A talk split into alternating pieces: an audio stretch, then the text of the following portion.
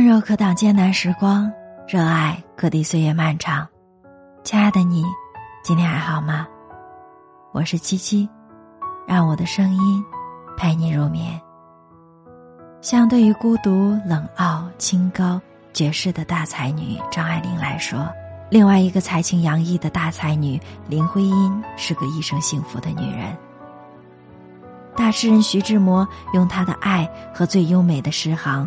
把他诗化甚至神化，给了他浪漫的情感之爱，对他恋恋不忘。梁启超的儿子建筑学家梁思成跟他门当户对，郎才女貌。他们婚前嫉妒于西方式的爱情生活，遵从父母之命所结的秦晋之好，是一桩不错的良缘。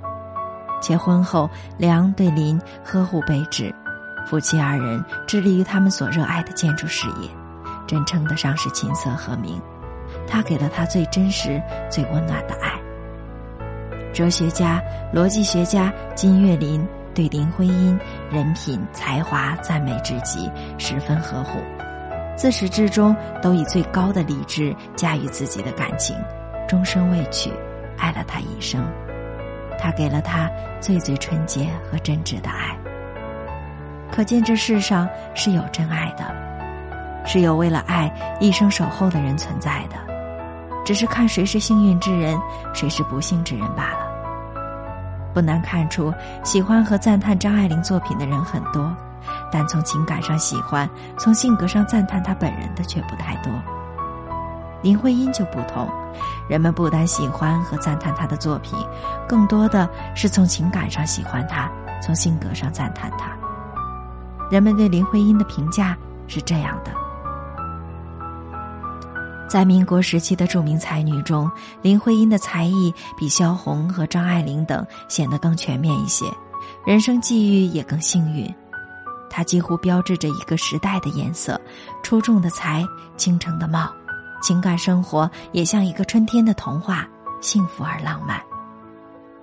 萧乾说：“她的健谈绝不是结了婚的妇人的那种闲言碎语，而常是有学识、有见地、犀利敏捷的批评。”他从来不拐弯抹角、模棱两可，这种纯学术的批评也从来没有人记仇。冰心说，她很美丽，很有才气。徐志摩的原配夫人张幼仪知道徐志摩所爱何人时，也曾说，徐志摩的女朋友是另一位思想更复杂、长相更漂亮、双脚完全自由的女士。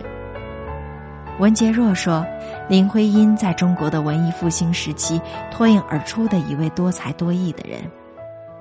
她在建筑学方面的成绩无疑是主要的，然而在诗歌、小说、散文、戏剧等方面也都有所建树。卞之琳说，她天生是诗人气质，酷爱戏剧，也专门学过舞台设计。却是她的丈夫建筑学和中国建筑史学家梁思成的同行，表面上不过主要是后者的得力协作者，实际却是他灵感的源泉。费正清说，沈从文眼里的林徽因是绝顶聪明的小姐，晚一代的萧黎则称林徽因是聪慧绝伦的艺术家。